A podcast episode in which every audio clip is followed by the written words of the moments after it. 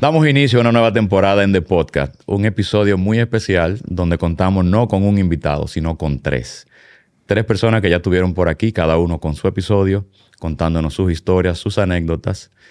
Y bueno, de esta manera arrancamos de una forma muy especial con el señor Jorge Luis Morillo, Ernesto Alcántara y Joy Mamazara. Bienvenidos a todos y gracias por ser parte nuevamente del podcast y de no solamente un episodio nuevo, sino de una nueva temporada. Vamos arriba. ¿Puedo, ¿puedo hablar? Todo lo que tú quieras. Gracias, gracias. Se dio, se dio, se dio. Se dio. Sí. Bueno, lo- logramos hacer algo que realmente era, eh, yo diría que en un momento medio utópico. Porque primero, traer Neto de Puerto Rico, no, no lo trajimos, él vino solo realmente. Sí. Pero tenerlo aquí hoy, con Joima y con Morillo, señores, eh, primero no es fácil. Segundo, los cuatro en algún momento tuvimos muchas cosas en común, muchos, digamos que, momentos en común al mismo tiempo. Yo no sé si ustedes se acuerdan de eso. Porque primero Ernesto nos da clase a todos de manera in- in- individual, ¿no? Y después entonces, de alguna manera, trabajamos juntos ya sea en, al mismo tiempo cada uno de ustedes en diferentes espacios más adelante después de esas épocas. Y bueno, lo, lo de hoy aquí yo creo que esto es, eh, ¿cómo se dice? No, no es épico todavía. No, pero no, en no, todavía lo ratico, En un ratico. Pues Va, va a serlo. Va a serlo. Pero, pero vamos a decir que es inédito, ¿no? Eso sí. A mí solamente me faltaba trabajar en algún proyecto contigo y este es tu proyecto. Bueno, pero míralo ahí ya. Ya, está. ya, te dio. colaboración. No estamos trabajando, no estamos cobrando nada, pero, pero estamos aquí. Sí, re- realmente eh, es interesante lo que tú dices porque nos hemos cruzado ¿verdad? en diferentes, en diferentes eh, puntos. Eh, nos conocimos en la universidad, todito. Creo que fue el, el caso así. Pero nos hemos cruzado en diferentes puntos y como tú dices, eh, trabajamos juntos por cosas que se dieron. Eh, hemos hecho proyectos juntos en algunos casos, pero como tú dices, ya convergemos aquí después de unos cuantos años. Después de, de, bueno, unos cuantos.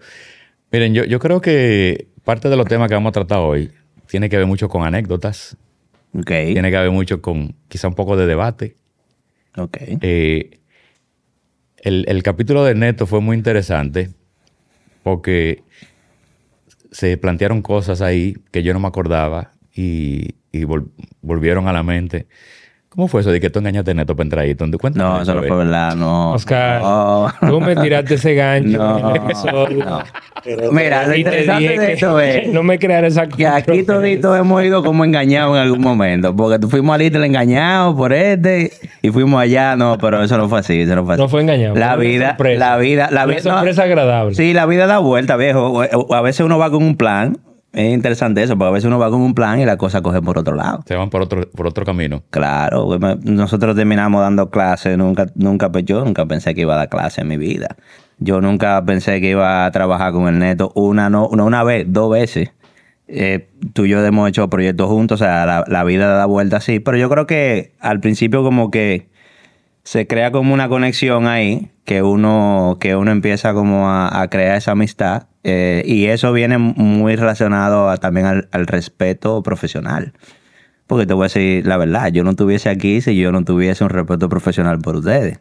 Que ahí es que viene como la diferenciación. Uno hace chelcha, pero eh, es importante tú relacionarte con gente que tú crees que tienen tu nivel o incluso tienen un nivel más alto. Sin duda. Ejemplo, Claro. yo me hice pana de Jorge porque Jorge me daba trabajo en la clase.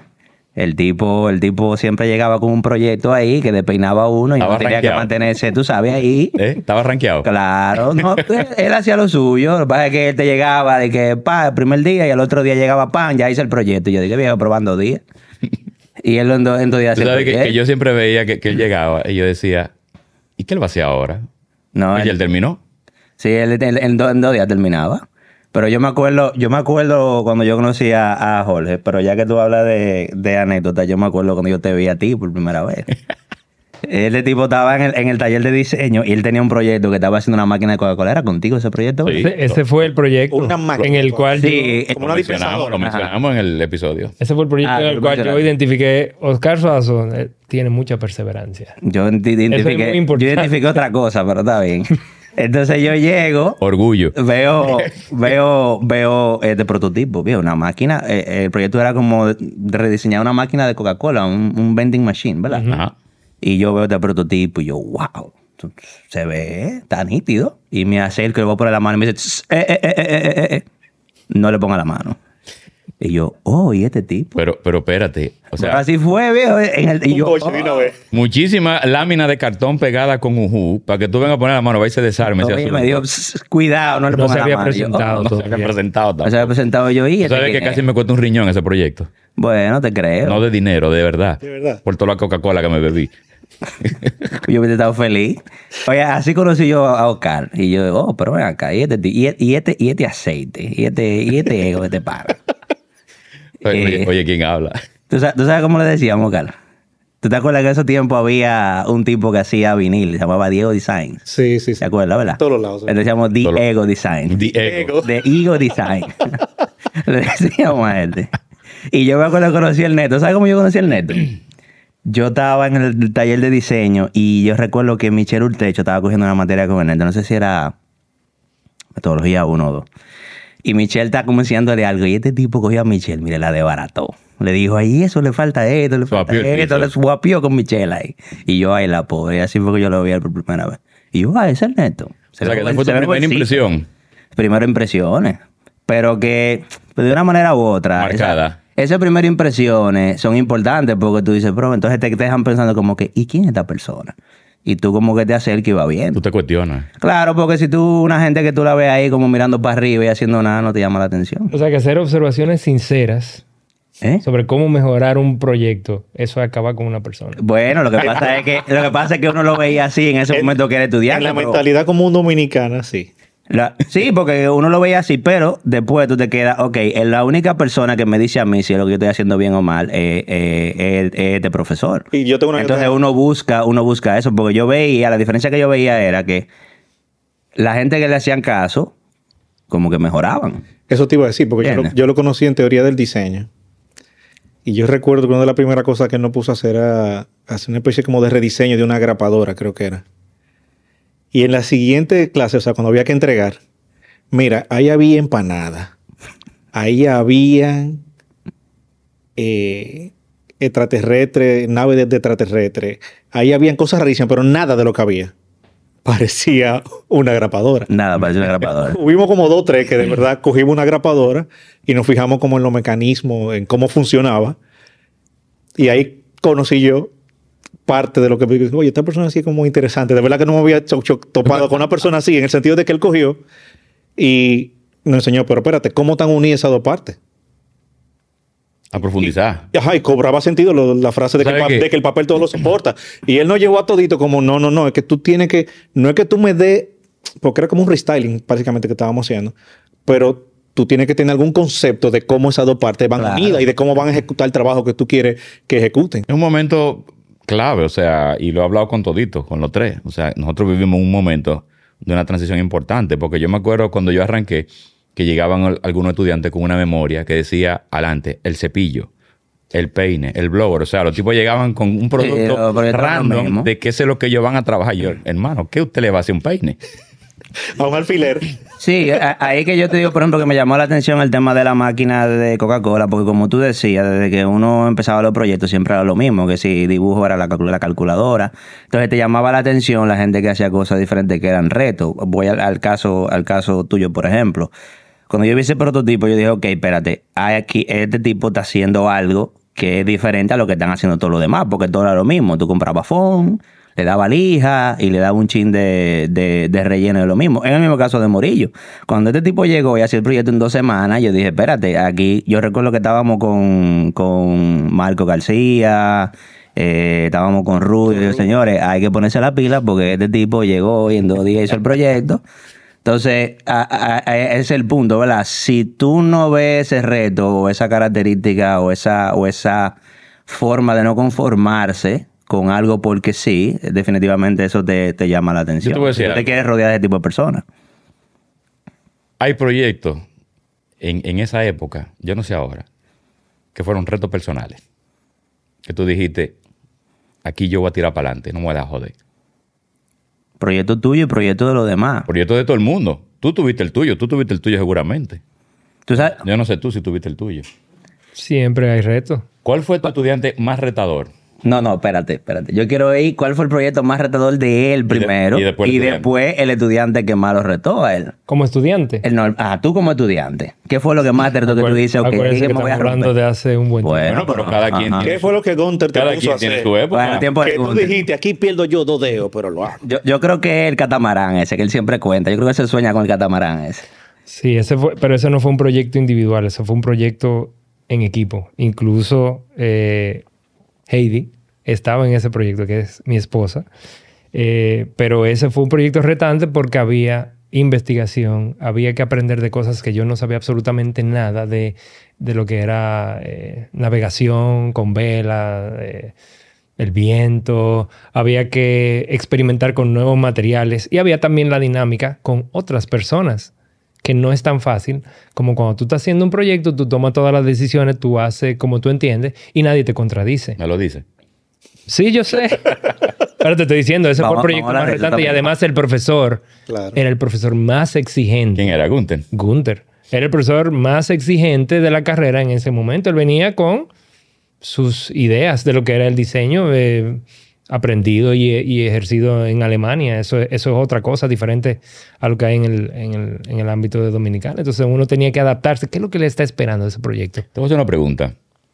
Gunther en la época de nosotros, ¿qué hubiera sido? Es decir, con los recursos que nos tocó a nosotros, ¿tú entiendes que hubiéramos tenido quizá un empuje todavía mayor al que tuvimos? Un tipo como Gunther así. Yo no lo conocí. Yo no sé. Yo siempre escucho historias, Cuando dice la anécdotas. época de usted, cuando ustedes estaban dando clase ya. No, estudiando allá. Estudiando. Porque recuerda que Gunther viene de una época donde todo era más a mano, todo era más, eh, eh, era, era metodológico, No era tan más a mano, pero no era tan tecnológico. Entonces El lo diseño, que era, dice, el diseño era más aquí. exacto, lo que dice que La herramienta era secundaria. Y obviamente las herramientas que se utilizaban eran todas a mano. Análoga. Y como eran análogas, consumía muchísimo más tiempo de los estudiantes. Porque, bueno, ustedes tenían que amanecer. Pero si no hubieran habido esas herramientas de modelo 3D, de poder hacer eh, eventualmente impresiones 3D, era más trabajo lo que le iba a tocar. O quizás la exigencia del proyecto hubiera sido ligeramente Un menores poco menor. Sí. y se hubiera podido lograr menos. Unos requerimientos mucho más a- adaptados al momento. Claro.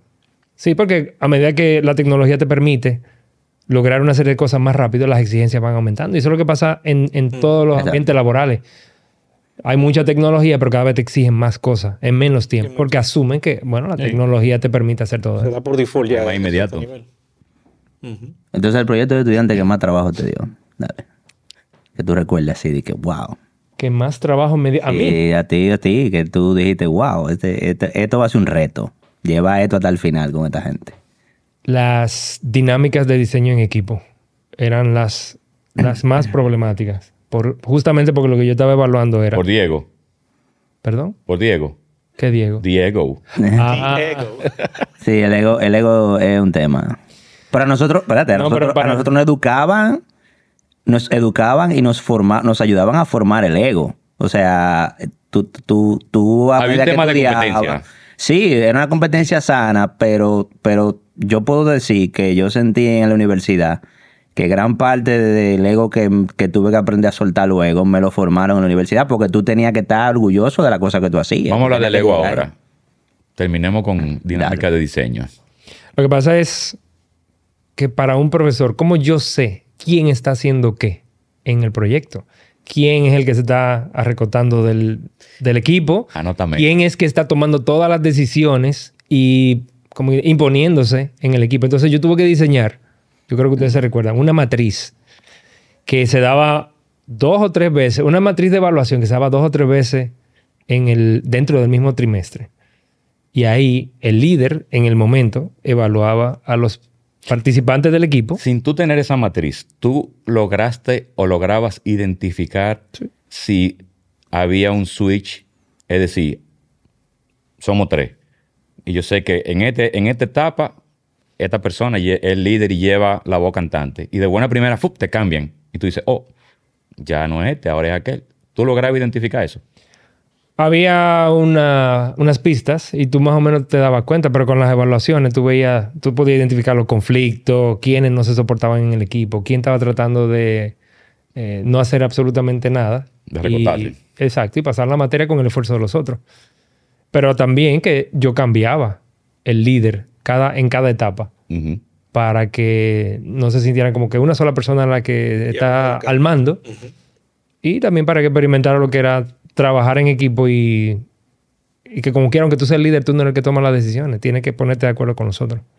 Sí, tiene que haber... Esas materias eran las más retantes porque había el ego, eh, la psicología que trae cada persona, pero eso era lo más parecido a cuando tú sales a trabajar en el ámbito laboral. Tú tienes eh, que, que- que lidiar con una serie de, de mundos que son la cabeza de cada persona persona. y tratar de lograr algo en el tiempo que te dan. Sobre todo en el ámbito laboral. O sea, eh, eh, sobre, en esa época en específicamente, las últimas materias que lo hablamos, era la tesis. Era la puerta de tu salida de ser estudiante a tu tirarte para la calle a experimentar ya de- en la vida real ese tema. Y, y, y cuando tú dices esa época, es bueno clarificar que estamos hablando finales de los 90, principios de los 2000. Sí. Podemos, podemos decir ese, ese time frame, ¿verdad? 98. Yo no estaba en el 98 todavía. Sí, tú, tú entraste como en el empecé 2000. a finales del 99, Exacto. principios del 2000. Estamos hablando de esos tiempos, ¿verdad? 2000, 2003. Sí. Exacto, en ese rango de tiempo. Porque Sí, en el 2000 fue que tuvimos, yo cogí teoría contigo Y yo naturaleza funcional. y conocí la, la matriz. Esa la- materia la- es muy ese- importante. ese- Duro los, inicios de, los inicios de las rúbricas Sí, de de evaluación. los próximos cinco semanas. Que la, mencio- la has mencionado varias veces y, y en el episodio que grabamos anteriormente te dije que la íbamos a Esa materia, yo, yo creo que no, debi- no debían en esa época darle en la época que la daban. Eso tenían que darlo más adelante en, en la carrera. Porque desde mi punto de vista, uno llegaba con mucha deficiencia. O sea, yo llegué a naturaleza funcional, con Ernesto Alcántara acabó de llegar de IDO, pidiendo de todo. ¿Qué implica eso? Y yo no sabía ni usar Word. Lo que pasa es que fue un medio, un, mini saltico cuántico ahí. Un mini. Oh, sí. Sí, sí, cuántico. nada. Bueno, un mini saltico cuántico porque la realidad es que, como tú dices, veníamos de hacer transparencia, tú sabes, de... de- No, yo de- aprendí a hacer transparencia ahí. de- bueno, pero veníamos de, de Y, cartulina. y Ok, llega este cartulina. tipo un día a una clase y dice, señora, aquí no va a haber proyector hoy porque todo era transparencia. Uno creía que se la estaba comiendo con la transparencia, porque uno saltó de, ca- de cartulina a transparencia y después saltamos de transparencia a proyector, pero pasamos de crear, bueno, el tiempo de, ahora, de crear contenido manual a contenido digital. Sin duda. Había que ser, había que, y eso es interesante porque de repente yo tenía que buscar tiempo para armarlo todo. Cuando la cosa era manual, tú ibas armando lo que tú ibas a presentar. Ca- cada hora de trabajo era la presentación final. Estaba haciendo un prototipo y eso se iba a presentar. Pero luego tú tuviste que organizarte y decir, ok, yo estoy haciendo esta investigación, yo estoy haciendo esta ideación, pero ahora yo tengo que organizar todo este contenido en algo lógico, que tenga un hilo y tenga un flujo, y entonces tenía que ser digital. Yo recuerdo que yo tenía una regla, yo tenía una hora a la cual yo paraba de trabajar y empezaba a preparar la parte digital, porque si no, no llegaba. No. Entonces ahí yo, yo diría que ese fue el principal cambio que yo empecé a ver. Ahí fue que la gente empezó a llegar tarde a la presentación y, y- y tener el prototipo por mitad. Los que llegaban. Y, Sí, y lo sí. que llegaba. Había algunos que no llegaban. Con Concepción, por lo menos. Eh, tomando lo que decía Joima, me pasaba eso también. Era como que, espérate, no, eso son dos horas de la madrugada que voy a tener que sacar para poder entonces completar, porque si no estaba completo, no Ahora, había nada. Claro, Espérate, no tenía nada. No había nada. Estamos en una época digital, pero Bueno, donde, híbrida. donde se iba la luz y no había inversor. Sí, claro. O Donde, sea, donde no había UPS, la computadora se frizaba, se apagaba, Sí, se yo- ahí mismo y ya. Ahora el contenido, ahora todo lo que tú haces, tú lo vas creando digital desde el principio. Tú sabes, tú vas tomando la misma fotografía, puedes ir tomando notas, pero en ese tiempo, como tú dices, era un tema. Mira, yo recuerdo mi primera compra por internet, yo compré una cámara digital, ¿De cuántos megapíxeles para que se VGA, comuniquen? VGA. Era, era una cámara digital eh, que tuve que mandar hasta el nacimiento de mi mamá para poder comprar online. Porque mi mamá me decía, tú me tienes alto, revelando rollo, y, y la mitad de las fotos salían mal, Mal. porque nadie me enseñó fotografía, porque es otro punto. No nadie había- me enseñó no fotografía. había clase de fotografía. Entonces, eh, ok, compré la cámara digital, pero ahora tengo que tirar la foto, abrir la foto, Pero ver si salieron bien. Es verdad, tengo, tengo una oportunidad ahora de volver a tirarla, pero to- toda la parte digital trae su, su tema. Tuvimos que aprender PowerPoint, tuvimos que aprender eh, eh, eh, ese, ese tipo de cosas. Entonces, pa- aparte de eso, hay que hacer que todo haga sentido. Entonces tú te pasabas pre- creando un, un contenido para que después te digan, mira, eso como que no tiene sentido, cómo fluye eso. Entonces era un tema. Era un tema, sí. Fue tu hermanito que hizo la presentación. En mi, en mi caso sí. tu hermanito. En mi caso sí. Él era que sabía, yo no. Mira, pero eh, y yo te voy a hacer una anécdota de, de un caso de un proyecto que no fue mío, que fue uno de los proyectos que a mi mamá me enseñó y que me aterrizó, que fue una clase tuya, que fue el proyecto del majador de frito Ey. de mi, mi- mi amigo y compañero de proyecto Iván Marte y Eddie, el buzo, Edilio. Edilio. Edilio de Leo. Mira, eso era metodología 1, metodología 2. No sé. No, no me Un proyecto a simple. Bueno, la cuestión- Recuerda, simple. yo... Bueno, la cuestión es que tú sabes que el Neto cuando estaba a clase, él llevaba todos los panas de él de allá, de, de, de, de Mercasí, a la, a la presentación final. No, no, no, espérate. La idea era Ajá. que las presentaciones tuvieran eh, visitantes externos desde el mundo laboral. Los que yo tenía más cercanos, imparciales, que no fuera el profesor. Lo que yo tenía más cercano en ese momento eran las personas que estaban trabajando en la empresa Gerente de mercadeo, gerente de venta. multidisciplinario. Porque no podían venir solamente diseñadores a evaluar Y el diseñadores. tipo con, con, con, con blazer y cosas en la presentación. Bueno, la cuestión es que empieza, empieza la, la clase y, y armamos los equipos. Y entonces Eddie y, y Iván siempre estaban juntos. Ellos tenían como un- una, una química ahí. Identificamos el proyecto y yo no recuerdo cuál era el mío. Y vienen ellos, no, que nosotros vamos a mejorar la manera de majar los fritos. Y vamos a rediseñar el majador de fritos. Y debo admitir que durante toda la clase, uno como que medio se burlaba. Decía, y estos tigres, que es un majador de fritos. Y tú di que haciendo tu investigación y la cuestión. Y nada, llega la presentación final. tú llegas con tu presentación, PowerPoint, todo. Y Eddie y Iván, corrígeme si me equivoco, llegan con una estufita. Estamos hablando del PB. Un aula chiquita con aire acondicionado. Y están todos los jurados ahí, los tipos llegan con una estufita, un sartén, Una funda llena de plátano. una funda de plátano y un prototipo de un majador de frito. Ellos no llevaron presentación, yo creo. Su presentación fue. Era una Fue- presentación en vivo, era un comercial prácticamente. Oye, me era un infomercial. Y esos tigres, cuando los tigres prendieron ese aceite en el PB, con ese es aire viejo, y yo dije, pero mire, estos, estos tipos, va- óyeme, esos tigres majaron los mejores fritos del universo. y los tigres lo probaron y quedaron locos. Esos tipos nos dieron una pela en esa presentación, pero una pela. Rompieron. rompieron, viejo. Y, y yo me quedé, ok, espérate, mucha cosa digital y mucha presentación, pero no estamos llegando a donde es. Porque estos dos tigres que tenemos el, el trimestre entero riéndonos y burlándonos, estos tipos acaban de partir. O sea, los tigres literalmente, yo, yo hoy hago frito y me acuerdo ¿Te, de? Te- te llega ese olor así de repente. Entonces eso a mí me cambió. Yo dije, ok, espérate, yo tengo que concentrarme más en lo que es importante. Porque en esos tiempos yo lo que estaba en display de metodología. Lo más que yo puedo hacer, lo más que yo pueda mostrar, lo más que yo puedo utilizar. Y esos tipos me dieron una, Calidad una y cantidad. Una pela. Y con ellos no barrí el piso. ¿Eh? ¿Con No ellos? barrí el piso con ellos. No, al contrario. Ah. Se La- le tiró la, la, la- laureles. no, no, no, pero eh, fue, fue así y tuvo, y tuvo Sí, chévere. pero había proyectos que eran muy buenos en un punto y en otro medio fallaban. Porque a veces tú decías, bueno, hicieron tremendo prototipo, tremenda presentación, pero el tipo duraba dos semanas para entregarte la memoria. Lo que pasa es que esa presentación fue en vivo, era encapsulaba todo lo, lo todo. que se había hecho en el proyecto. No había que mostrar cuál fue la investigación que se hizo y cuáles fueron los prototipos. O sea, todo estaba demostrado en el producto, en cómo quedó el resultado final, que eran los fritos. La Con salami. interacción. Con la salami. interacción. Sí, había O salami. sea, eso al final eso es lo importante Sí, del, es que del cualquier- producto. cualquier Satisface la necesidad. eh, es eh, diferente a lo que existe y realmente cómo quedó el consumidor. Todos ustedes quedaron muy contentos. Muy contento. Bastante. Estoy marcado de por vida. Por eso ahorita cuando tú dijiste lo del peine, había, hay, un, hay una burla que se ha escrito en, en revistas de diseño, que la tecnología y los cambios de diseño del peine se han quedado atrás con relación al cepillo de dientes y a la rasuradora, porque ahora la rasuradora no sé cuánta navaja tiene, vibra, tiene control. Mueve la cabeza, tiene una barrita humectante. Igualmente con el cepillo de dientes. Yo, a mí me llegó por error hace un año un Oral-B eléctrico. Ajá. Y yo, oh, me llegó este cepillo de dientes, ¿va? Yo no lo pedí. Me llegó de esas cosas que llegan por error de Amazon. Mm. Yo lo abro y lo empiezo. Y dice, baje la aplicación. Yo, bajar la aplicación.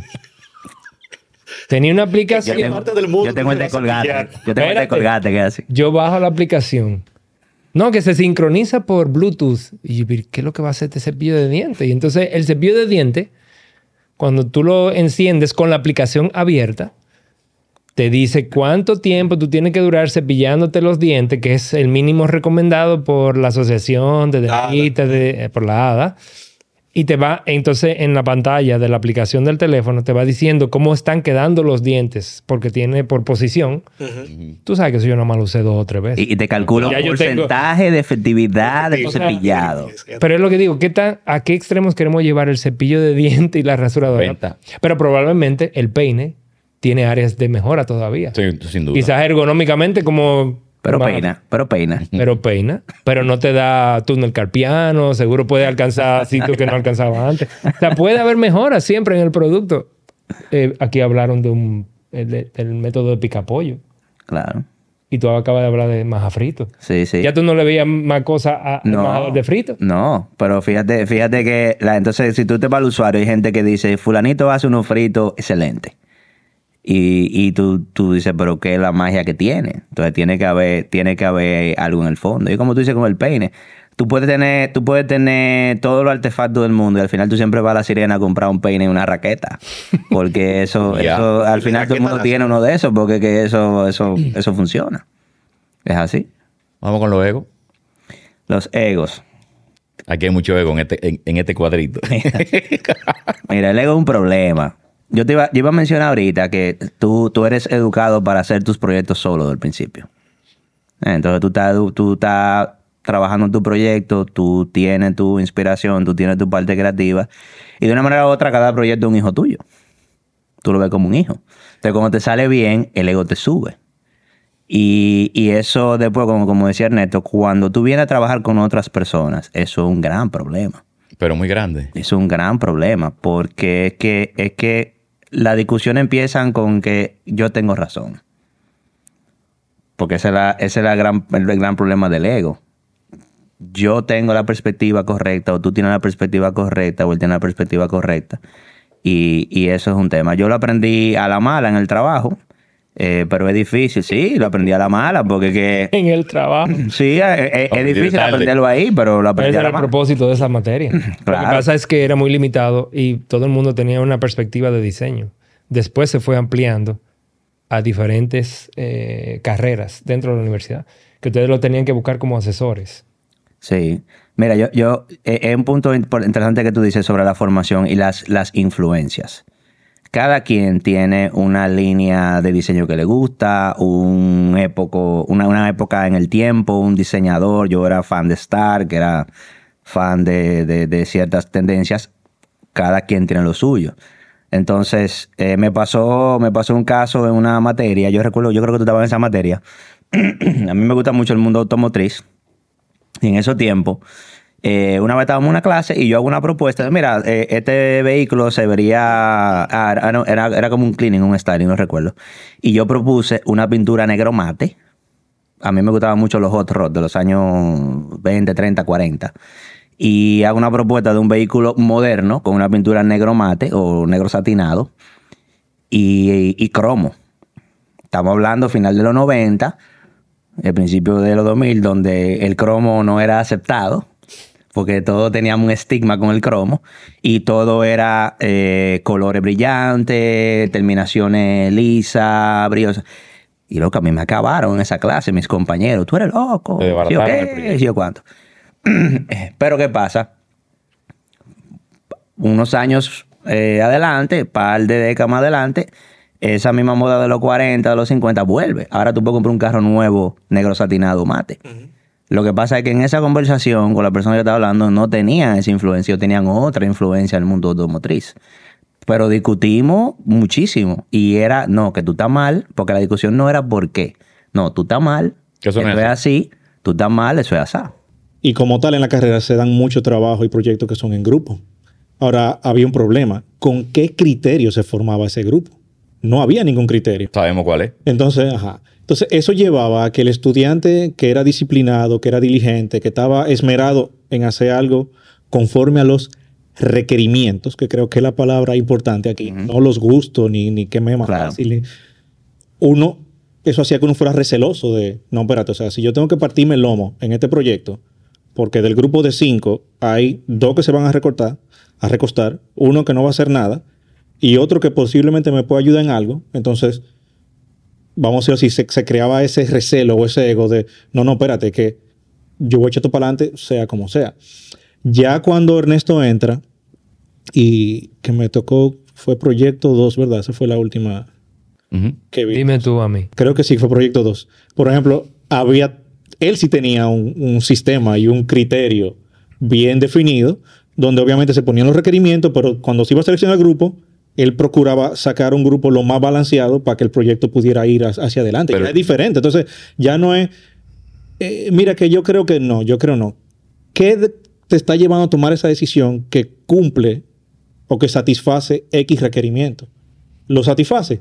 Bueno, me guste o no me guste la forma en que Pero lo que aparte, solución está señalando, por ahí que debe ir, la tendencia debe ser por ahí. no era necesariamente balanceada, porque como tú dices, cuando los estudiantes son los que forman los equipos, es eh, me llevo bien con fulano, Son grupos. Personales. son tenemos equipos. afinidades, Vive pero cerca. como tú dijiste, sí, cualquiera, cualquier química o cualquier afinidad que se dé, pero cuando hay estudiantes que están enfocados en que yo quiero ser el mejor o sacar la mejor nota, pues entonces si se van a juntar con otro, buscan otra persona igual. Ahora- Entonces, como son iguales, no hay eh, diversidad en el equipo. Yo procuraba de que hubiese diversidad en Yo el sé, equipo. yo recuerdo muy bien mi equipo. Siempre Tú había uno con la probabilidad de recortarse. balanceado. Ahora, la Había pregunta que yo hago. balanceado me diste un La pregunta que yo hago es, porque yo, yo no viví esa, esa etapa. Ustedes llegaron siendo mucha gente comparado con lo que era la carrera. Sí, que claro. podían hacer más de un equipo. Sí. Se, se formaban tres equipos. Sí, Tres. tres, Éramos tres, nueve y diez. Yo, yo era un equipo. Yo llegué a estar en clase de 12 personas. Eso era, wow, 12. 12 era una exageración. Sí, yo de mí. sí, realmente se podían formar equipos. y Como dice Ernesto, eh, se trataba de balancear con las habilidades. Lo primero que tú tratas de balancear es skill, ¿verdad? Este dibuja, este prototipo, este Exacto. metodológico. Eh, y, y cuando yo decía ahorita que, que lo aprendí a la mala en el trabajo, ahí es que estaba, ahí es que estaba mi anécdota. Por ejemplo, eh, yo empecé a trabajar mientras estudiaba y, y me choqué con una pared porque en el trabajo yo aprendí que lo más importante era el objetivo. Como tú dices, los requerimientos eh, traducidos al producto final. Entonces, eh, me tocó mi proyecto final, que yo estaba con, con Iván Marte, que mencioné, y con eh, mi amiga Jessica, Jessica, y esos dos no se podían ver. Esos dos vivían matándose todo el tiempo. De acuerdo. Porque tenían personalidades muy diferentes, ¿entiendes? Pero tenían habilidades diferentes también. Eh, Iván era muy bueno en la computadora, modelado, prototipo. Jessica era muy buena en la parte metodológica y organización. Y yo le dije, mira, Iván, tú te sientas de ese lado, Jessica, tú te vas de aquel lado y ustedes no hablan. No existen. Porque cada vez que peleábamos, yo decía, señores, miren, lo importante es el objetivo del proyecto. Y tú como el jamón. Claro, en el medio. medio del sándwich. claro, claro. Entonces, entonces eh, eh, cuando uno aprende, a, que- porque es importante, un grupo y un equipo no es lo mismo. El grupo es gente que son panas, son amigos y se llevan bien.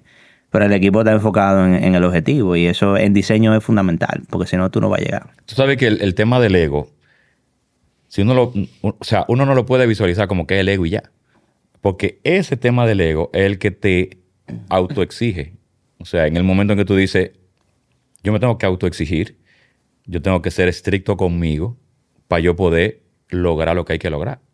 O sea, no es solamente el tema del ego por decir, ah, que este, aquel, el otro tienen, no sé, cierto orgullo. Es también, quieras o no, hasta una motivación.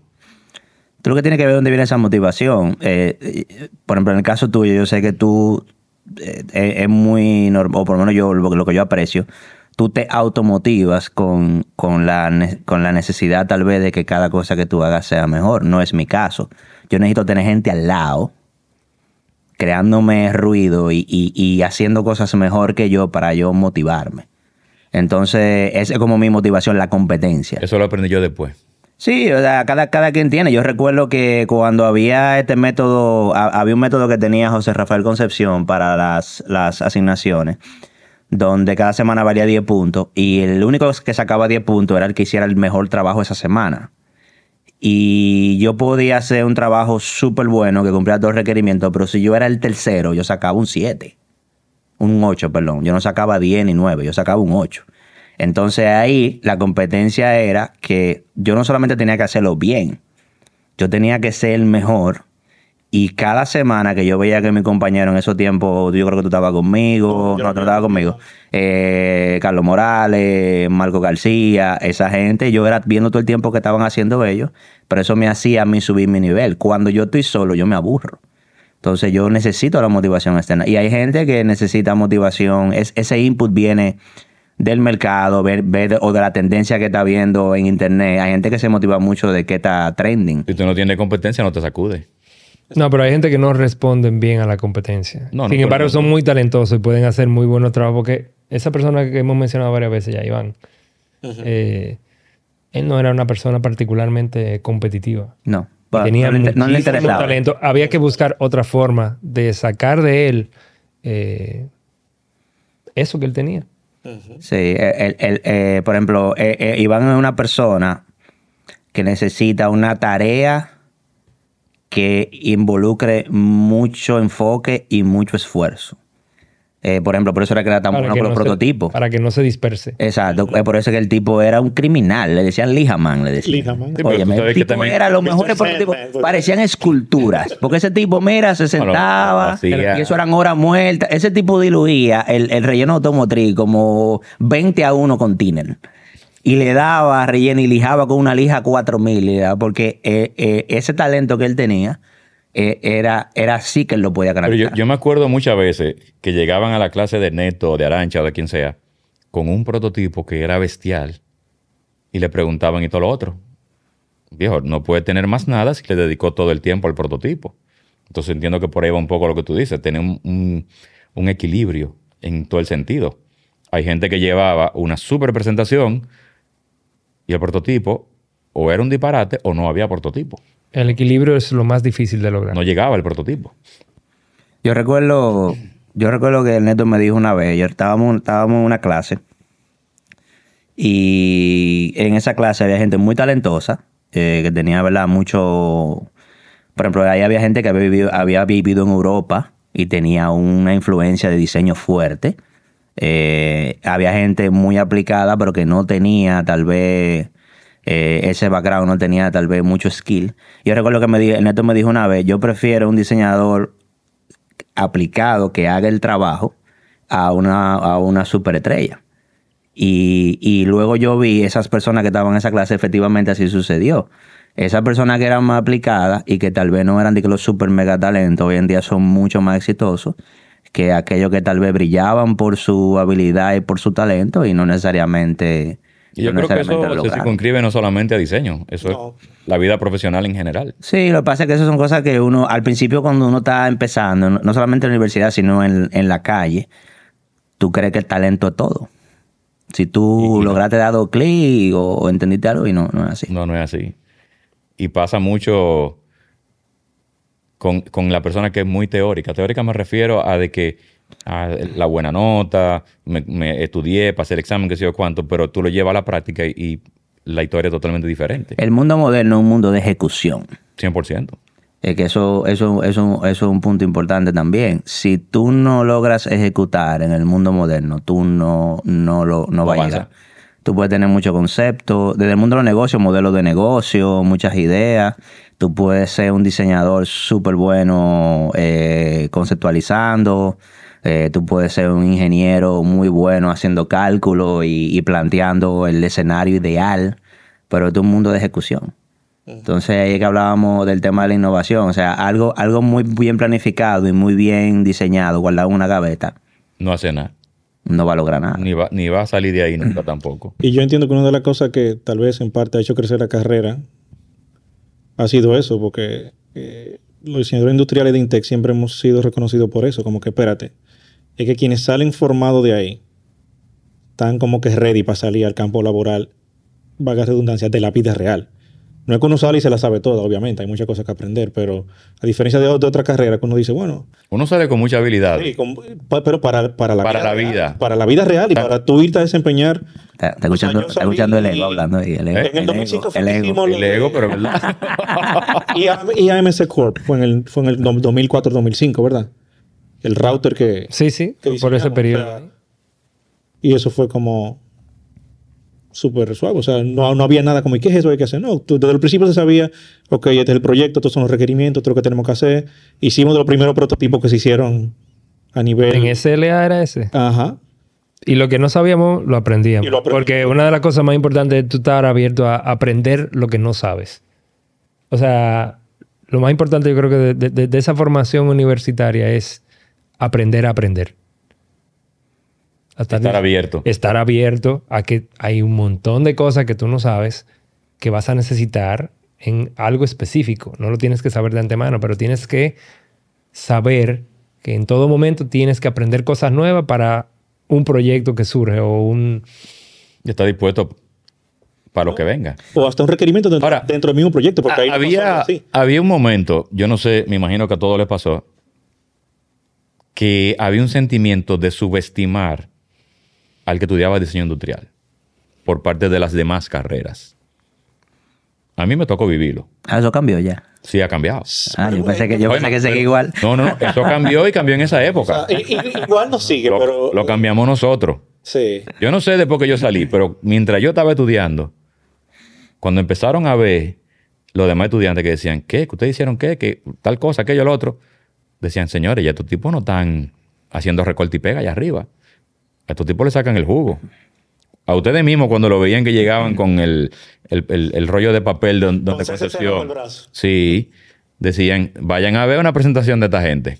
También uno- hubo una campaña de mercadeo interno. Yo fui de los que también inició eso. O sea, nunca dejen que le digan un dibujito, un planito. Exacto. Un- una maquetica. O sea, no, no dejen que usen diminutivo para lo que ustedes están haciendo, porque es un trabajo que ustedes están haciendo que tiene una serie de cosas detrás de eso Mucho esfuerzo. y tiene un valor. Y también yo creo que yo inyecté parte de ese ego a los estudiantes que no se dejaran Parte. como atropellar Es que en ese ambiente... por los ingenieros, porque era una, era una universidad principalmente de ingeniería.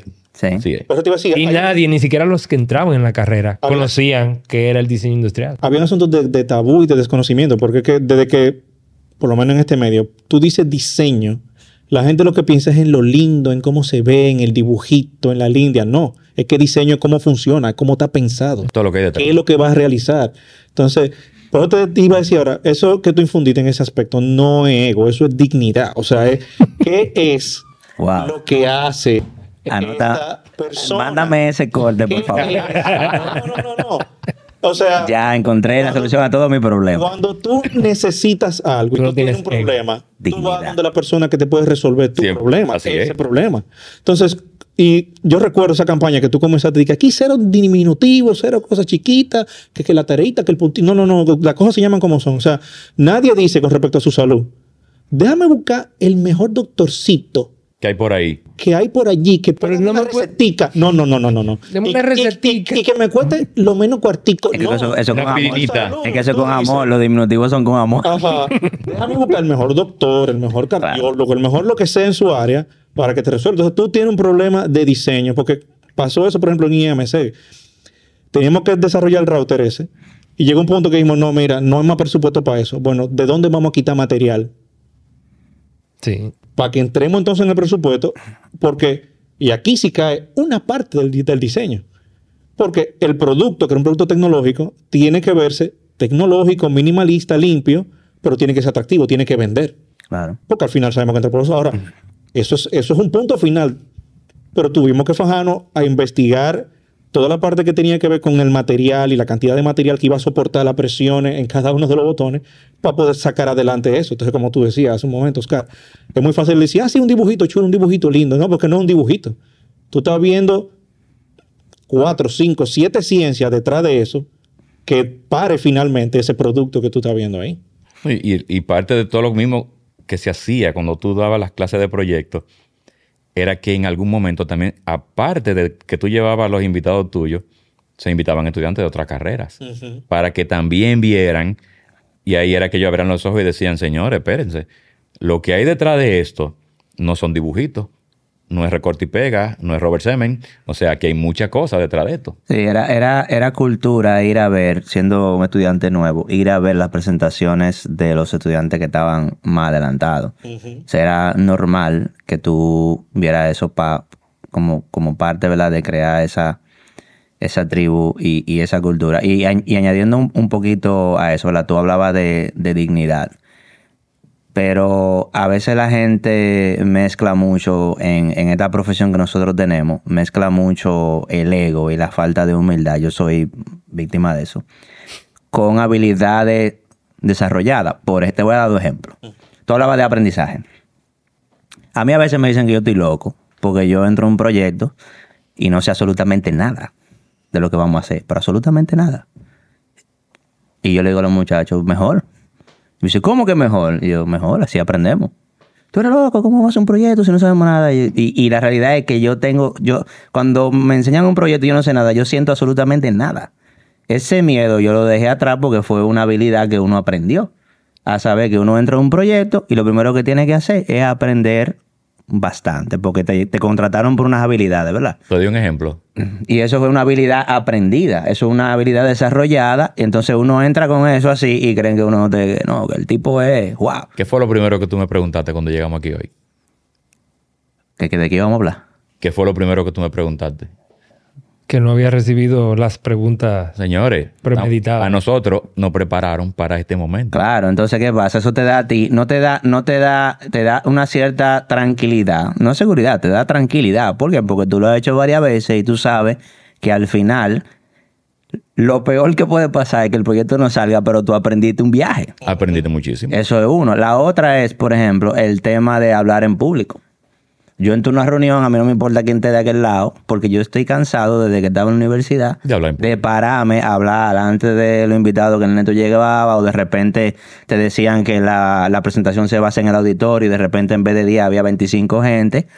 Y ya tú llegas a un punto donde tú dices, a mí no me importa quién esté de aquel lado, yo lo que tengo que pararme a hacer lo mío. Y eso se puede ver como confianza o hasta un poco de, de, no sé, de falta de humildad, pero la realidad es que eso es lo que nosotros hacemos. Porque nosotros estamos, tenemos toda la vida haciendo eso y... Y sale natural. O sea, pero, pero eso es, eso fueron años de hacer eso De y años de también en el trabajo, tú parate delante de la gente y pichar y, y la realidad es que lo que te decían era, tú, yo le digo a mis estudiantes y también le digo a, a mis hijos cuando tienen una presentación, el que más sabe de tu proyecto eres tú, porque tú eres que tienes tres meses trabajando eso. Le digo a, mí, a los muchachos que trabajan conmigo, tú tienes seis meses trabajando en eso. Nadie sabe más de eso que tú. Es verdad, hay Yo siempre oportunidades. digo lo mismo. Y, y acéptelas, acepte, porque es otra cosa que aprendimos también, a coger tu fuetazo y decir, ok, voy a, voy a tomar esa nota. Me Pero llevo, con me la, llevo el punto. la filosofía es eh, ganar, aprender. O sea, Claro, no ganar, perder. siempre, porque si, siempre. si no te salió como tú querías o lo que Siempre. suponía, aprendiste un montón. La próxima vez que tengas que enfrentarte a algo similar, pues tienes una serie de lecciones aprendidas. Y que la experiencia, es una, la experiencia es una colección de éxito, pero una colección de fracaso también. Más de fracaso. Más de Más de fracaso que de que de éxito. Bueno, esa era la filosofía en IDEO. Fail often to succeed sooner. O sea, cometer muchos errores para llegar más rápido a lo que te va a llevar a- al, al éxito. Lo que pasa es que hay que equivocarse temprano y barato. Claro, claro que sí. Esa es la única, el único, Sí. la única. Nos- nosotros lo aprendimos bien eso. Sí, sí, porque eso tiene que ser parte de la filosofía, ¿verdad? Eh, eh, la experimentación, bueno, los mismos métodos de, de design thinking, ¿verdad? Hablan mucho de eh, prototipado, experimentación temprana y feedback temprano, con el objetivo de equivocarte temprano. Mientras más temprano, menos gastaste, menos tiempo invertiste y, y más fácil de arreglar son los errores. Eh, eso, eso tal vez es algo que también viene con ese entrenamiento a veces yo tengo problemas porque yo hago algo hoy, estoy preparando algún proyecto y de una vez quiero mostrárselo al equipo a ver qué piensa. Y, y, y típicamente la gente no está acostumbrada a ver las cosas no terminadas. La gente está acostumbrada a ver el producto final. Y entonces eh, eso es algo que me, que me da, me da mucho, mucho problema, porque nosotros estamos acostumbrados a, ¿y qué tú piensas de esto? Y toma, y toma. Pero la realidad es que en el mundo laboral la gente le gusta ver la cosa terminada. Y, y si no, tiene que explicarse. Y más hoy. que hay un sentimiento de que todo tiene que estar ya, ayer, para de una vez. Normalmente es así y es como se presenta. Sí. Pues le decía hace un rato que justamente lo que yo le mencionaba al principio era que no había un guion, o sea, no hay preguntas, no hay, o sea, ¿de qué vamos a hablar? Yo, yo venía con toda la confianza de que aquí iban a salir temas sin tener que preparar nada. Pero normalmente, en base a lo que tú acabas de decir, a menos que sea una super mega presentación, lo que sea, yo vengo, no, no al podcast, no, a muchas cosas voy ready, porque así fue que nos, nos educaron, así fue que aprendimos, así fue. Y mucho de lo que se vivió en ese momento, de lo que aprendimos en ese momento, quieras o no, por lo menos en mi caso particular, me ha servido muchísimo en mi vida profesional. Y no Oh. tengo nada, y no estoy hablando de diseño, Vamos a hablar, vamos a hablar, vamos a hablar un chin de eso, de tu vida profesional. de mi, de mi vida profesional. Vamos a hacer. a- Vamos a extrapolar ahora. vamos a preguntarle al Suelten. entrevistador. Dispare. Ojo, este no va a ser mi capítulo, ¿eh? Por cierto, lo estamos preparando contigo, pero tú no lo sabes. Tú sabes, tú sabes que yo tengo, tengo un plan con eso, un takeover que voy a hacer del podcast. Mira, eh, extrapolando eso, ¿verdad? Eh, por ejemplo, eh, dime tú, ¿cuál fue ese, ese primer, digamos, golpe o ese primer shock que tú tuviste en el mundo laboral? Porque eh, tú y yo lo hemos hablado varias veces que uno cree que todas esas carencias que uno tiene en la universidad, cuando esté en el mundo laboral y estén resueltas, todo va a fluir. Por ejemplo, tú hablaste de presupuesto. Eh, en la universidad uno tiene recursos limitados, uno asume que cuando uno vaya al ambiente laboral va a haber presupuesto, pero incluso cuando hay presupuesto, eso no quiere decir que los problemas están resueltos. Gracias. ¿Entiendes? O cuando tú tienes, tú siempre has dicho que tú estás pasando lucha porque tú estás solo, pero como tú tienes un equipo de trabajo y luego tú vas y tienes un equipo de trabajo y no necesariamente la cosa va a fluir. Entonces, cuéntame a ti de un- algún caso de ustedes que, le- que, que haya sido un golpe así, que tú creíste que eso iba a estar resuelto y cuando tú llegaste tú dijiste, wow, espérate, esto no era así. Tiene un nombre. Pero con nombre y apellido. 3 Designer se llama. Pues dale. Todo el que tira un proyecto, ¿lo tira para ganar o no? Sí. O sea, en, en tu mente, creamos, dibujamos, tiramos el sketch, el 3D, hasta el 3D printer tú, tú- tú lo mandas y tú dices, eso va a funcionar. Lo mismo pasó con 3 Designer. Yo no puedo calcularte mi época laboral antes de, porque era dando clases. O sea, yo sé que yo trabajé en el ITLA, en Intec, di clases, qué sé yo cuánto, pero si nos vamos a cuando uno dice, a cuando uno dice ya yo me harté de este viaje para Litra todos los días, yo voy a fundar una mini academia de dar clases, porque si la gente va a Litla a coger SolidWorks, ¿por qué no pueden cogerlo en la ciudad? If you build it, they will come. Welcome. tal cual. O sea, t- tal cual. ¿Qué hicimos? Un Excel, una hoja de cálculo que daba, mira, Nítido. puntual daba.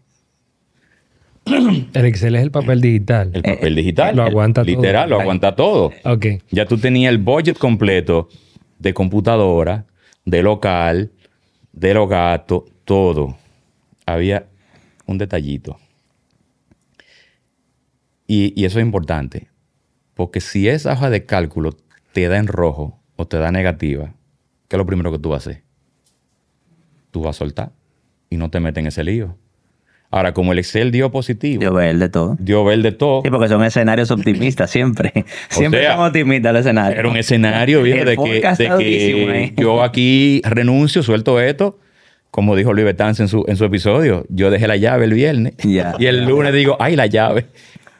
Literal, había una parte de los números que la contemplamos mal.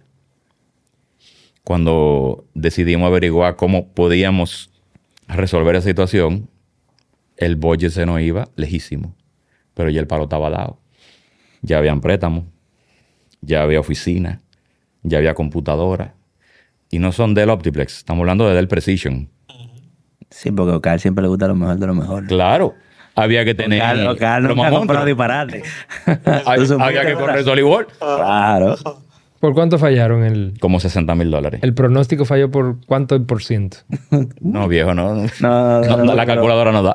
Era, era mucho cuarto, era mucho cuarto. O sea, de un proyecto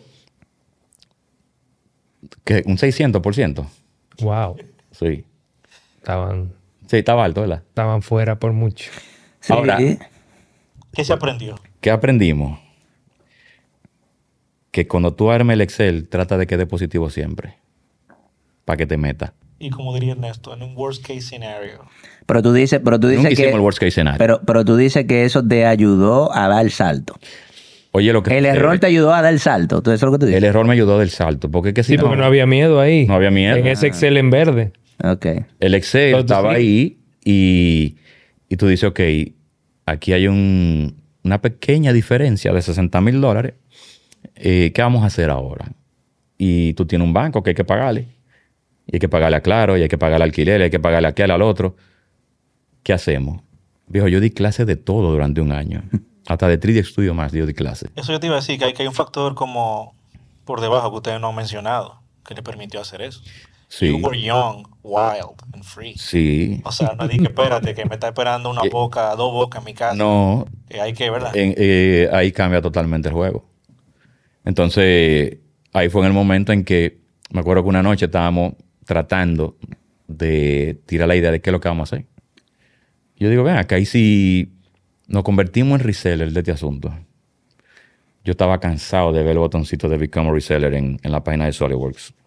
Te daba pique. Loco, y le di clic. y había un formulario así, larguísimo. Y lo llené. ¿Lo llenaste tú o lo llenó Melissa? No, lo llenó Melissa. Ah. Me va a venir a mí, me va a venir a mí con esa. Yo no soy yo, con me esa- Sí, sí. Esa Ya- forma ya de- ese no momento yo me quería gerente. Melissa, ya no. Es que, cada, es que cada quien tiene su rol, yo, yo, yo sé. Y bueno, ya, ya de ahí eh, me contactan de, de SolidWorks. Ángel Ribó. Un saludo para Ángel. Que lo vamos a tener aquí, por cierto.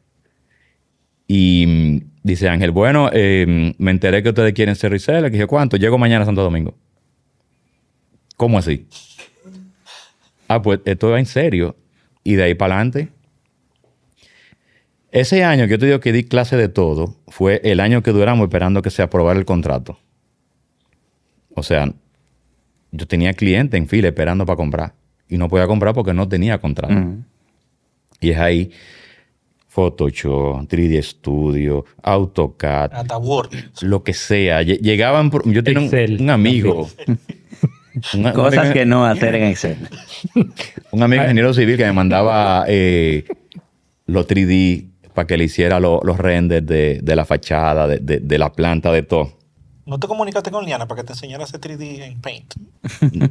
Mira, no me Y plano en PowerPoint. Pero es que ya yo sabía usar Paint. Yo empecé en Paint. y nada, viejo, de ahí fue. O sea, yo creo que ese fue el, el momento más... Ahora, ¿qué si te digo? En estos 15 años hemos aprendido un mundo. Porque es lo que decía Morillo. A ti en la universidad, en esa época, no te enseñaban de impuestos. No te enseñaban de presupuesto. No te enseñaban de recursos humanos. O sea, tú sentarte con una gente y decirle, mira, ya tú no puedes trabajar aquí. A mí nunca me enseñaron eso y lo he tenido que hacer. Entonces, hace una escuela. Sí, yo creo que en mi caso, eh, yo pensé que había cosas con las que yo no iba a tener que lidiar más. Yo era muy malo en la matemática y en la finanza en la universidad. Y yo pensé que cuando terminé ya yo no iba a tener que bregar con eso. Eh, yo odio estudiar, odio leer. Y yo pensé que ya se acabó porque ya yo me gradué. Y óyeme, esto, esto no se acaba. Eh, tú tienes que seguir estudiando, tienes que seguir leyendo. Y la finanza, viejo, es un tema que te va a perseguir hasta el final de los tiempos. Porque sí, es increíble. O sea, de que, que, de que, que ahora tengo yo que aprender de que leer estado financiero y, y a calcular amortizaciones y a hacer, o sea, valor presente, valor futuro. Cosas que, que que el problema es que en la universidad no te dicen para qué sirve eso. Pero la realidad es que yo me di duro con eso porque yo pensé, yo dije, ya, terminé, vamos a diseñar ahora. No voy a bregar con ingenieros, estoy harto de esos tigres y ahí están todos alrededor de mí. No voy a bregar con finanzas ni números y el número todos los días. No voy a tener que estudiar de nuevo y hay que estar todo el tiempo aprendiendo algo. Entonces, eh, para mí eso fue como, wow, y esto no se acaba. Pero la realidad es que ese... Tú sabes, ese- sabes que hay un mito entre designers que la mayoría de la gente cree que yo me paso el día diseñando. diseñando. Sí. Y yo me paso el día con Excel y Outlook abierto. Esas son mis dos herramientas principales. Yo creo que todo el mundo se pasa por lo menos con Outlook. Pero Excel yo creo que, qué sé yo, que se- 60% del tiempo. Para estar claro que la próxima vez no suceda lo que Lo pasó hace lo- 15 años. A lo mejor fue un error de fórmula. Wow.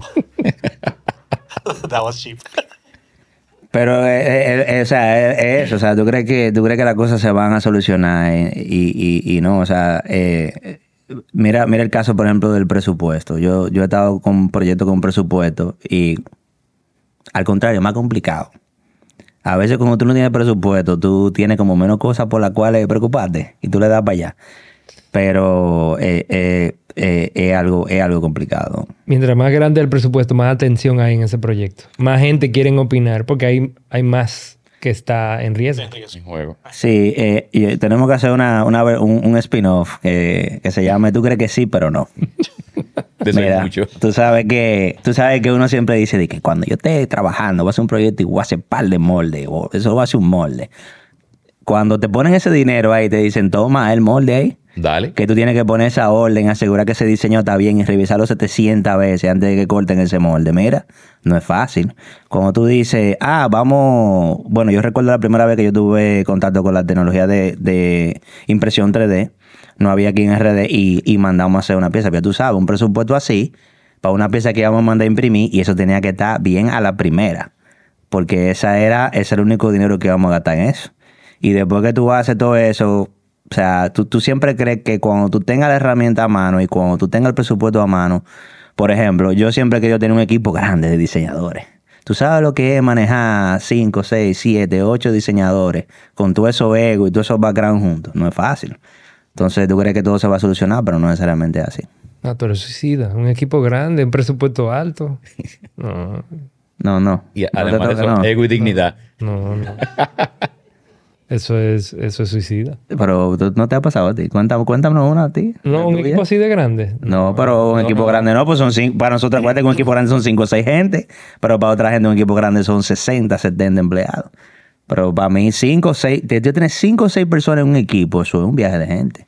Eso es mucha gente, porque son muchos muchos proyectos y muchas cosas para manejar. Tú sabes que tú, o sea, se me aprendió algo que es importante en lo que tú estás diciendo y el hecho que tú dices un equipo de 5 de 6 y otra vez caemos lo mismo de ahorita. Porque hay empresas que son de servicio. Sí. Es una empresa de servicio que maneja 60, 80, eso no es nada. De es un 80 a equipo chiquitico. 150. Ahora aquí estamos hablando, Claro. estoy cogiendo algo, ¿verdad? Tú más o diseñadores. Sí, eso, eso es mucha gente, 5 diseñadores. Eso, es un grupete de gente. diciendo. O sea, cuando tú estás hablando de que parte que un producto que de este tamaño, que tiene que dar como resultado esta función. O sea, estamos hablando ya de, de cosas a nivel eh, de precisión, que es demanda. O sea, tiene, tiene un nivel de, del criterio para evaluar eso mucho más alto que si hay que llenar esa góndola y tiene que estar este producto arriba. Este, o sea, eh, cambia totalmente la, la, No, pero la hay, hay, naturaleza de... hay una serie de criterios ahí también detrás, No, no. porque yo lo vivo por mi... No estoy menospreciando la parte de, de cómo se hace. Hay una serie de va criterios que están detrás de llenar esa góndola. Sí, sí, sí, yo sé, yo sé que hay todo un criterio, pero estoy hablando aquí del tamaño de ese equipo y de lo que va, va a implicar ese equipo. Eh, pero cambia la naturaleza, o sea, porque, por ejemplo, no es lo mismo que tú seas quien desarrolla el. En, en el ámbito de ustedes, eh, qué sé yo, el pamper. Mm, No.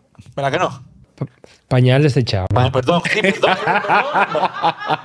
eh, que lo corten eso. Cero pamper, edición. cero, mit, cero mitolín, cero desechable. O el, el, o el no. cero. Sí, si vas a hacer mención de ah, Exacto, eso sí. Sí. Ey, ey, no me mates. Lo mismo cuando tú vas a hacer un hockey para un niño, una niña de una edad específica que tiene que tener cierto.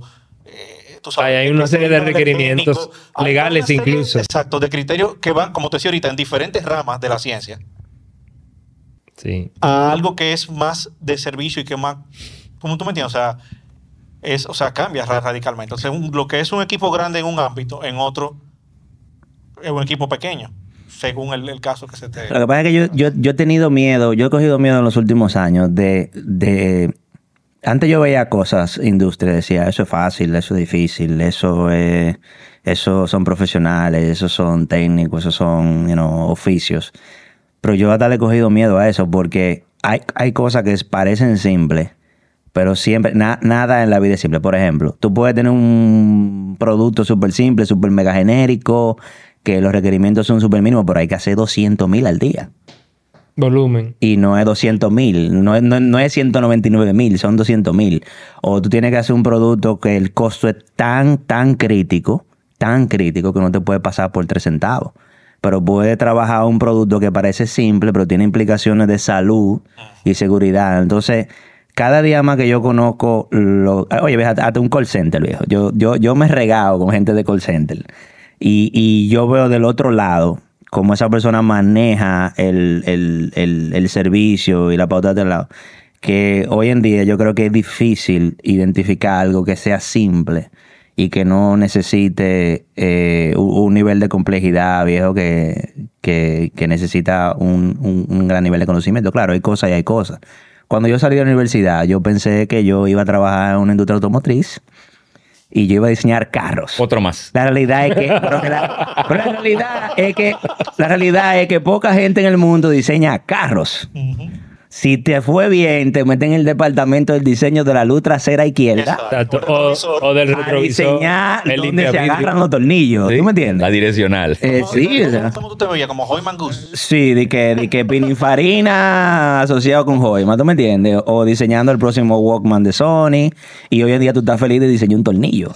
¿Me entiendes? Porque que la cosa algo. tiene más complejidad. A mí una vez me dijeron, di que, wow, tú no sueñas trabajar en Apple. Yo, tú eres loco. Yo diseño un iPhone, pero eso es más complicado que el día. Tú no has abierto un iPhone un día en tu vida. Entonces, eh, eh, es complejo. Cada cosa tiene su complejidad. ¿Sabes qué? Te- Hago el, chiste porque cuando entrevistamos a Arancha, yo digo, Arancha, en la historia de la carrera, ¿cuál es la, como que el, a donde el diseñador quiere llegar? Dice, ah, diseñar carro. Todo el que llega a la carrera lo que quiere es diseñar carro. Mo- Morillo diseñó un carro, que no hablo de su experiencia. No, hombre, no. Eso fue un concurso que hubo, fue. El de Peugeot.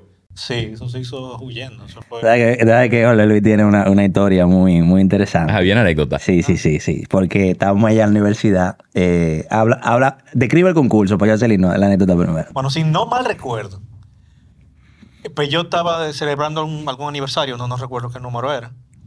Y la propuesta era sacar un vehículo de ellos que fuera orgánico, obviamente que tuviera ciertas reseñas o resemblanza con, con el león, que era, es el, el emblema de ellos, el logo de ellos. Eh, ¿Qué más? ¿Qué más? Estamos hablando en, uno, en unos momentos donde Peugeot todavía estaba vigente. Sí, sí, sí. O sea, eh, Peugeot era una marca muy vigente en esos tiempos. El diseño estaba bastante Contemporáneo. eh, contemporáneo, estaba mucho mejor que Citroën en esos tiempos, que era, ¿verdad? O sea, Peugeot tenía una presencia, recuérdate los tiempos, los 206, los 307, o sea, era, era, estaba muy vigente, entonces era, era un reto, pero era una marca que tenía muy bien sus rasgos definidos. Hacía mucho ruido sin tener el, el nivel de redes sociales que hay hoy. Sí. Mucho ruido. Sí. Entonces el señor Morillo se puso a trabajar en su diseño No, muchas gracias. y yo recuerdo que un día estábamos, creo que estábamos en el taller de, de proceso abajo, donde se enchen o algo así. Y estamos ahí y Jorge viene con la computadora y me dice, loco, ven a ver. Y, me- y abre la data y me enseña el diseño. Estoy yo viéndolo ahí, que sí o qué. Y hay una muchacha que está atrás y dice, di que, oh, ¿y eso lo diseñaste tú? Y dice, Jorge, claro, eso lo hice yo.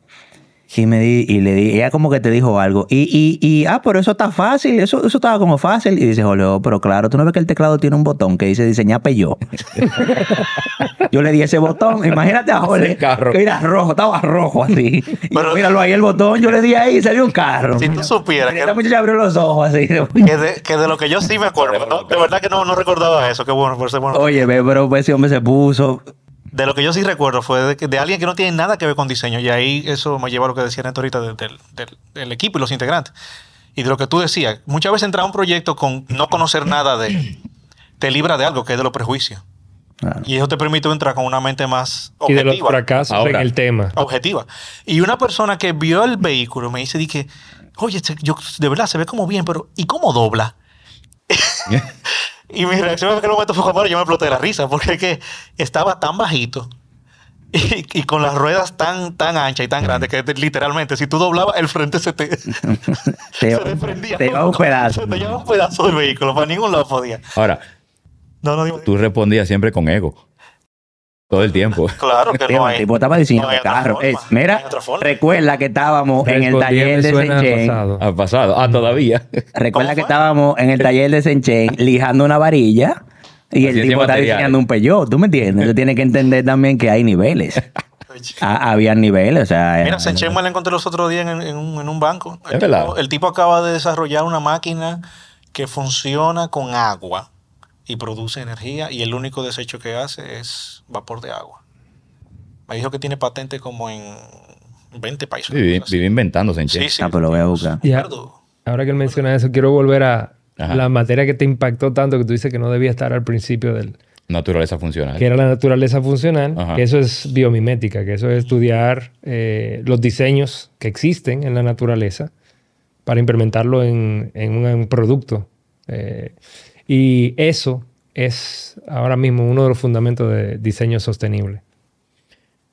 Hay que, que- sacarle más a eso. Que realmente cuando un estudiante empieza la carrera, ese es el tercer trimestre, cuarto trimestre, Ese era el primer trimestre de diseño como tal en Ah, esa sí, época. sí, sí. prácticamente no tiene ningún conocimiento de nada y esa materia es bien compleja.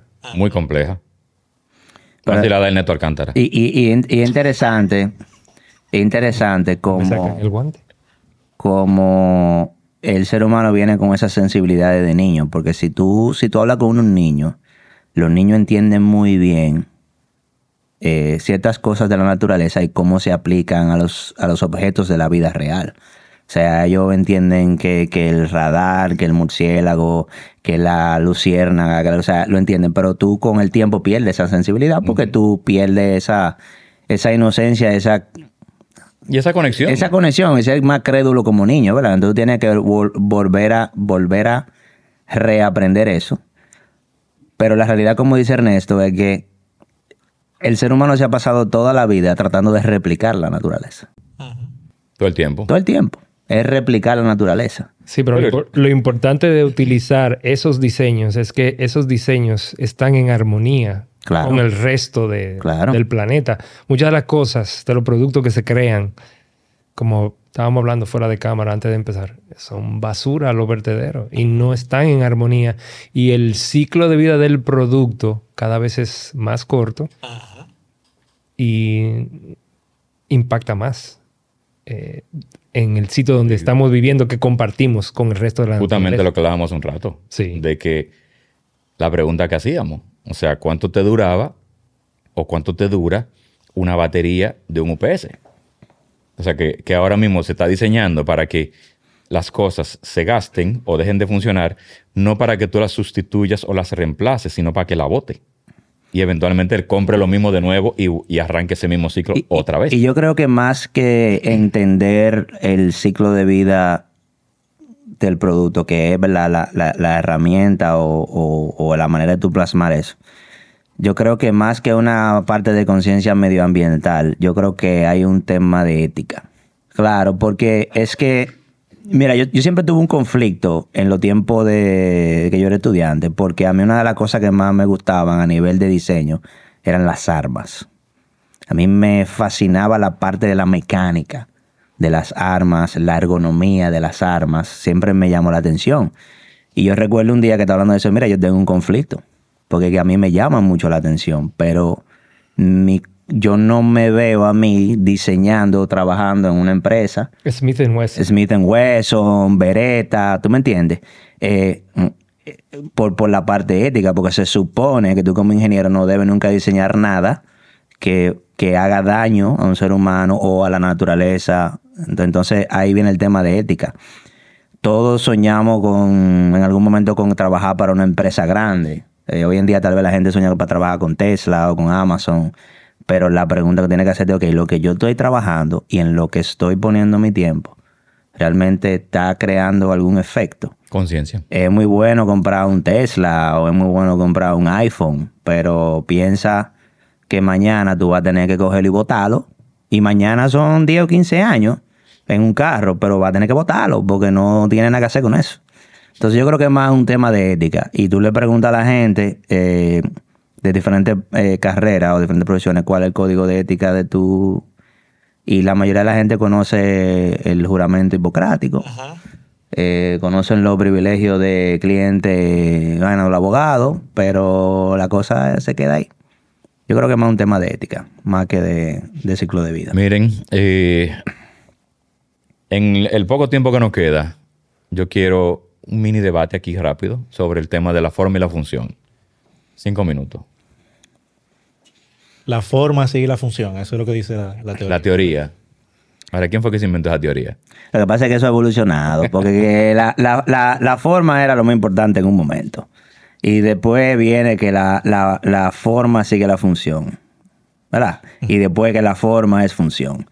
Entonces eso ha ido evolucionando. Pudiésemos decir que la forma hoy en día es función, pero la realidad es que la apariencia y la estética y la forma muchas veces y todavía mantiene siendo la parte importante de muchos productos que la gente compra y consume. Esa es la Porque si realidad. no te pasa lo que le pasó a Jorge con el Peugeot.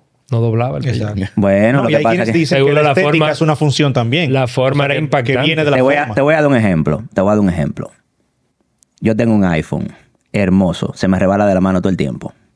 Porque el acabado, iPhone 11. súper bonito, súper liso, cristal, lo que sea, hermoso, me encanta, pero se me cae de la mano. Ese es el 11. Entonces ahí es un. XS. Entonces, la, entonces, entonces ahora la, la, la, la estética, un tipo que se fajó con eso, ahora tengo yo que comprar un cover para ponérselo arriba, para taparlo, porque la función ahí no se logró, pero está hermoso. Y la gente Pues lo compra. entonces, ese diseño en la forma no cumplió con todos los requisitos de función. Exactamente. Porque es un jabón. Eso me pasa con... con- con que- sí, Me es un jabón. Es un jabón digital. Exacto. Lamentablemente han tenido que revertir al diseño de mediados del iPhone, donde los bordes eran rectos. Y eso no se rebalaba. Aparte de que los teléfonos inteligentes cada vez son más... Es una televisión que se está poniendo a la gente en la cara prácticamente. Y eh, ya no es portátil. ¿En qué bolsillo te cabe un Samsung o un iPhone Por eso, es lo que por eso que hacen que se doble Que se ahora. que se- salimos del flip para volver a él. Mira, eh, yo creo que yo creo que el debate no está entre si la forma o la función, sino el debate está en, en dónde, quiénes son los que lo hacen bien. Y quiénes son los que han logrado que la, la forma y la función sean una misma cosa. Yo creo que hay pocos eh, que lo han logrado. Yo creo que ese debe ser el objetivo. Podemos hablar de marca, pero de, Porsche con la aerodinámica, de, de Brown con, con, y Apple en los tiempos buenos de Apple, porque los otros tiempos no son iguales. Podemos hablar de, de esos puntos donde lo han hecho bien y hay, y hay un balance donde cada una de las cosas se complementan. Desde que tú entras a una discusión de si la forma de este producto o la función, ahí mismo tú te das cuenta que ese producto no está bien, que es lo que decía Ernesto. Sí. O sea, que la, la discusión alrededor de forma y función, yo creo que debe ser de quiénes lo están haciendo bien y quiénes, y quiénes no la están pegando. Y el tema de, de- de forma y función, que yo no entendía bien cómo era la, la base del debate. Eh, la forma sigue la función, pero la función soporta la forma. Es un ciclo, porque el diseño es, es cíclico. Y tú siempre tienes oportunidad de, de mejorar y de, y de cambiar y de modificar el mismo producto. Pero realmente lo más importante es la integración Claro. de ambos elementos a todos los requisitos de para qué se va a utilizar el, el- el producto. Yo creo que ahí caemos en la parte ética que un joven me mencionaba ahorita, porque también ahora, si el punto es vender y subir la venta, tu última función es vender y subir la venta. Tu última función Correcto. no va a ser eh, que si la forma, aquello, lo otro. No, tú vas a utilizar la forma para lograr el objetivo y el fin que tú. Lo que pasa es que ahí viene otro debate. O sea, ¿por qué invertir los, todos los recursos que tú pudiste haber invertido en un buen diseño en un diseño malo? O sea, No, no, lo invertiste en otra cosa que no era el diseño. Por eso el diseño quedó También. ¿Cómo a medio coser. lo que pasa, lo que pasa es que Entonces Japón. Invertiste quizás, invertiste más en, en- en tus instalaciones de manufactura o tus distribuciones o tu mercadeo del producto. Y lo otro quedó, bueno, eso era lo que tenía para, para Ok, diseño. te- No, no es querer invertir en un diseño malo. Es asignar recursos para otra cosa. Que son, como dice Jorge, si el objetivo es vender, Ya. eh, distribución, eh, descuento, eh, cómo tú haces esa estrategia para llegar, eh, para penetración de mercado, son más importantes. Mira, yo, yo tengo una, anécdota interesante por ese... ¿La cuento yo o la cuentas tú? No, la voy a contar yo. Deja, deja a Jorge que cuente una de Que él. cuente él. Pero ustedes han visto las, las, tab- las tabletas digitales estas, ¿verdad? ¿Cuál de todas? Cualquiera. Las no, tablets no, nuevas. Me está... Las tablets digitales. Las tablets digitales. Entonces, con para no cometer lapicito. el error de ahorita con el pañal desechable, Con lapicito. eh, una tableta digital. O sea, eh, un diseñador cuando ve eso dice, wow, sí, mira, ahí eh, la curva de aprendizaje es mucho más directa porque todo hemos usado un, utiliza un lápiz. Y el mercadeo es, un- es una cosa increíble. O sea, te meten por boca y nariz que eso es lo que y tú sin darte cuenta te van lavando el cerebro, por decirlo de alguna forma, o inclinando tu voluntad. El sueño de la panacea de cualquier eh, diseñador es tener eso y que donde él toca sea la misma pantalla. Porque tú estás viendo el feedback con mucho menos lag en tiempo real y donde tú estás apoyando es donde se está formando lo que sea que tú estés haciendo. Pues para hacer el cuento corto, finalmente después de meterme en la inversión, de comprar una, una tableta de esa y probarla y probarla y probarla, resulta que la diferencia es tan mínima de verdad que no vale la pena. Y yo tengo una No confesión. vale la pena prácticamente. O sea, por el, el- el nivel de... Por la diferencia económica de tú tener una tableta que te va a costar eh, un 100% menos, un, con, con una que sí es con pantalla, eh, no vale la, la pena. No vale la pena. Y, y yo me voy a, a otra cosa. O sea, yo uso una tableta digital para prácticamente todo. Leer, eh, tabla de Excel, gráfica, visualizar diferente información. Y tengo una aplicación para dibujar. ¿Ustedes se acuerdan que todo lo mío era a mano? Mi Yo Prismacolor no- tan allá. No, yo todavía tengo mi Prismacolor. Traté de dárselo en herencia Ay, a mi hijo. Yo lo hice, lo perdí todo. Eh, ¿Tú también lo perdiste? no, ¿Están guardados? no los, no los asimiló como yo esperaba. Él está más en la parte digital. Digital.